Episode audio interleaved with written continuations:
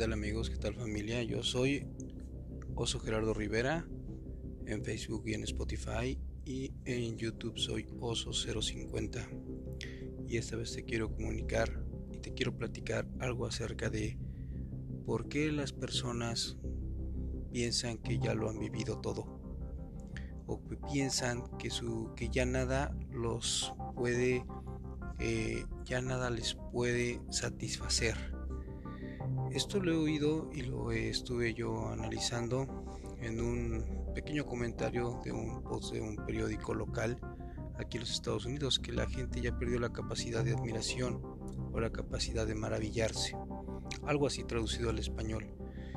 Y me puse yo a pensar que muchas de las veces la vida cotidiana hace que uno pues vaya uno cambiando eh, la perspectiva de la vida porque con los años pues te vas dando cuenta de que las obligaciones pues van llegando más.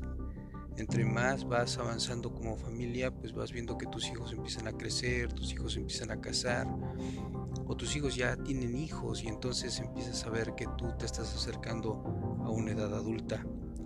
Y más o menos en ese inter entre los años 40 50 es cuando pasa eso, esa década, esos 10 años, es cuando mucha gente se replantea su vida.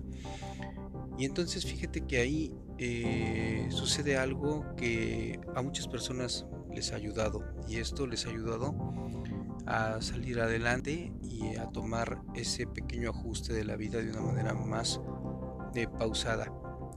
Y un buen hobby es empezar a coleccionar cosas. Sí, simplemente coleccionar cosas porque de esa manera tu mente se mantiene ocupada. De esa manera empiezas a descubrir un mundo de posibilidades. Muchos eh, empiezan a hacer esto eh, sin saberlo. De pronto empiezan a ver que pues ellos ya han perpetuado su vida a través de sus hijos y a través de sus amigos pero quizás ya no asistes a una escuela o ya estás eh, en un trabajo y llevas muchos años o quizás ya te jubilaste o estás a punto de jubilar y estás empezando a decir, bueno, ¿qué voy a hacer? ¿no? Regresar a casa eh, y empiezas a ajustar tu vida. Y muchas veces el coleccionismo te puede ayudar a que tú puedas tener una manera didáctica de ocupar tu mente y fíjate que a través del coleccionismo vas aprendiendo muchas cosas, como por ejemplo la historia de las cosas, la trascendencia de las cosas y de cómo las cosas empiezan a ocupar un lugar importante dentro de tu hogar o dentro de tu oficina. Y a veces eso es muy enriquecedor para una persona, puesto que te da otro motivo del por qué seguir en este camino de la vida.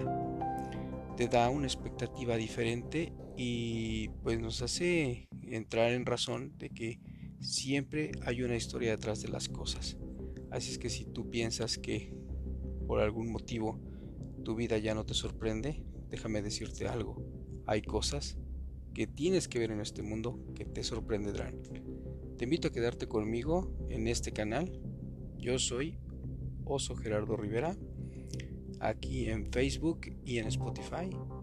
Y en mi canal de YouTube soy Oso050. Cuídate, éxito y seguimos platicando. Bye.